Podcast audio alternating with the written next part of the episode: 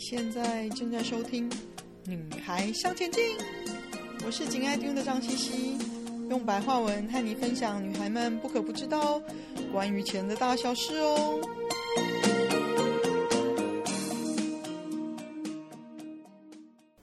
欢迎收听第九十八集，恐惧让你没办法理财了吗？之前的新书抽书活动，我请大家分享他们对理财最大的恐惧是什么？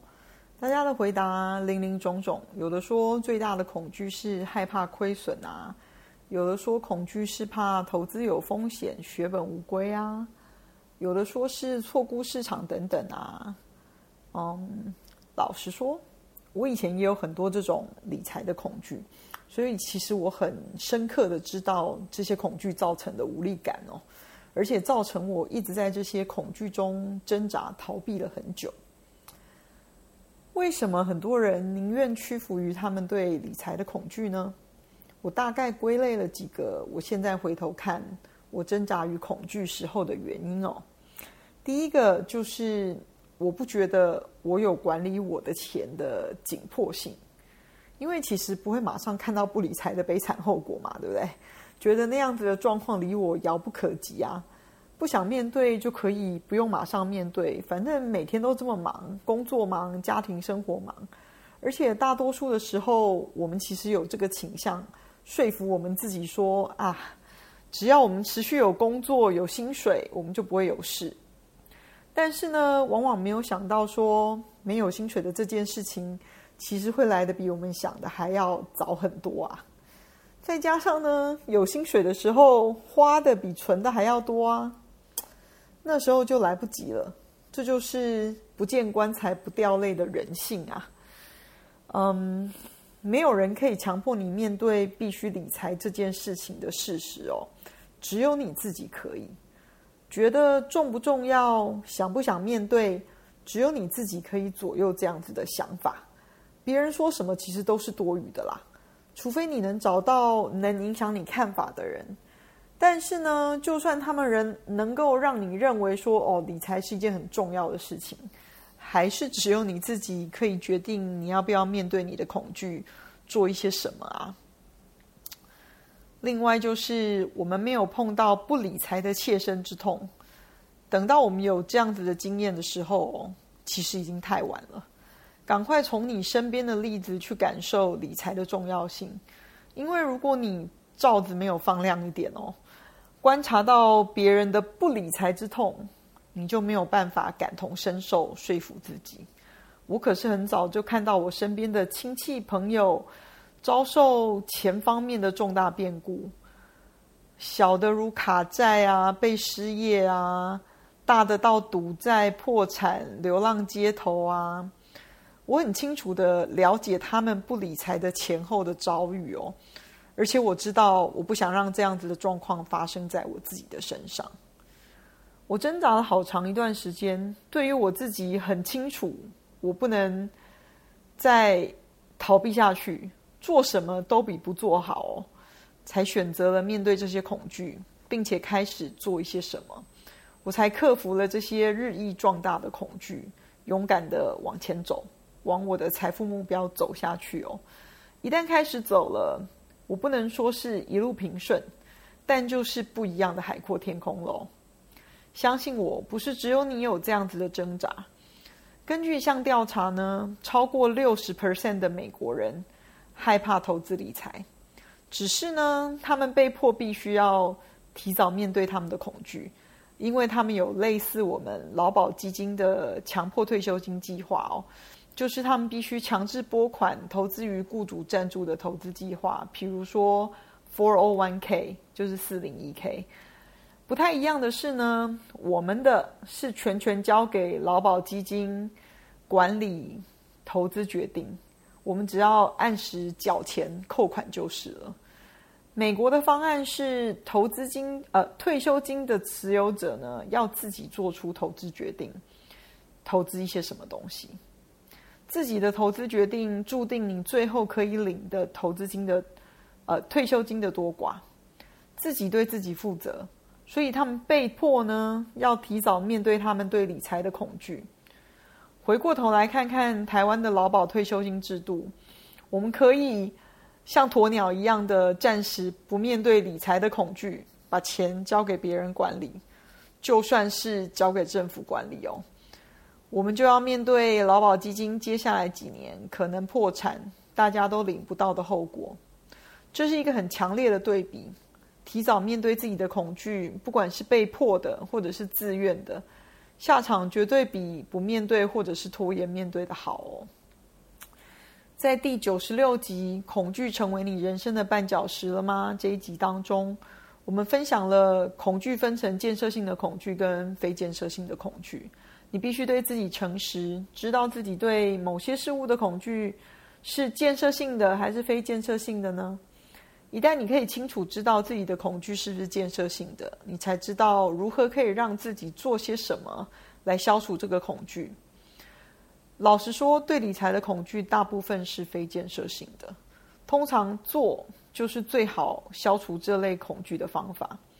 但是做呢，并不是叫你随便闭着眼睛投资一些什么，而是要有准备、有计划、有策略、有纪律的去执行你的理财步骤哦。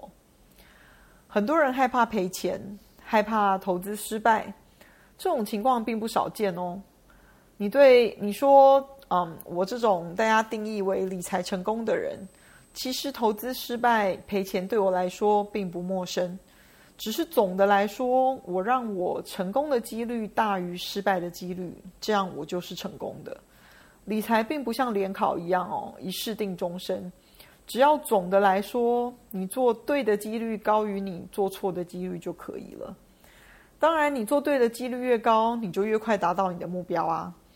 所以我们会说，学习投资理财是需要时间的。理财不是你买一只股票赔钱就完蛋了，而是一个旅程的开始。所以这样你应该会比较清楚，压力恐惧也应该比较小一点了吧。再从我二十一岁开始的理财旅程呢，到现在一路二十几年了。我二十岁开始有投资基金的经验，二十四岁才开始有买卖股票的经验，二十七岁才有投资衍生性商品的经验，三十岁才有投资 ETF 的经验。在我的理财生涯当中呢，我对失败的了解和对成功的一样多。在许多方面，我的失败经验事实上增加了我成功的几率哦。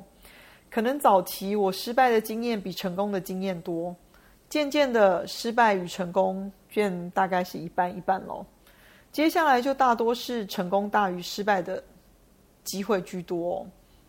我的失败让我看清楚了我的思绪、策略和市场那些成功的人有多大的差别。以及我可以利用这些学到的教训跟知识来提升自己，更容易成功。我的确也会懊悔、自责于做错赔钱哦，但是这些也是我后来成功的主要原因啊。有很多人会因为害怕赔钱，或者是看到他们的资产波动缩水，或者是因为这样就感到痛苦。但是这只是一个过程，只是旅程中的一个小部分。如果你一心想要去享受美好的沙滩假期，你会因为塞车而不去吗？还是你会想办法避开巅峰时间，研究比较好的路线，或者是提前做功课，安排可以避开人潮的路线，或者是住宿的地点，来让你的沙滩假期美梦成真呢？恐惧就好比塞车啊，你如果因为塞车就不去。那或许你并不是真的想去美好的沙滩假期啊。重点是，如果你真的想去享受躺在沙滩上，晒着温暖的太阳，啜着冰冷的 Pina Colada，随时热了就跳进凉凉的海水中，再爬上来躺在躺椅上，听着海浪规律的声音，徐徐昏睡过去。你就会想办法做功课，甚至提前预防可能发生的状况，例如爆胎。那你就是出门前先把车子检查一遍嘛，来让你前往美好沙滩假期的路可以顺利一些啊，可以让你到达你真正想要的美丽沙滩。理财也是一样要做功课的啊，恐惧塞车就做功课，研究路线。恐惧赔钱，就做研究投资的功课啊。如果恐惧塞车就不去，就跟恐惧赔钱就不理财是一样的嘛？恐惧应该是让你更有准备、更谨慎的才是，而不是让你放弃啊。你只要知道，大部分十年的理财生涯是可以累积到很大一笔财富的，达成你想要的财富目标。只要你肯用一点心去做，即使你有一个非常非常大的目标。越早开始越容易达成，只要你愿意从良好的储蓄习惯开始做起，并且在做好财务安全网之后呢，开始从小额的投资做起，即使开始只投资一点点，这也会让你成为更好的长期投资者。真的是我们说的一步一脚印，凡走过必留下痕迹啊！记得，只有你自己可以知道你可以做些什么来克服你对理财的恐惧。只要你真的想要达到财富自由的美丽沙滩假期，开始累积知识、做计划、不贪心，做投资前要有策略、步骤、纪律。这也是女孩向前进持续在内容上想跟大家分享的。祝福你克服自己的恐惧。小步的开始踏上你的财富自由旅程吧。你们听到这集 Podcast 的时候，我应该已经在充满徐徐凉风的沙滩上向各位招手了。希望你们也赶快来加入我的行列吧。的分享就暂时到这里喽，希望有带给你一些新的发想。听完记得赶快给我们一个评价。有空和你的闺蜜们分享《女孩向前进》哦。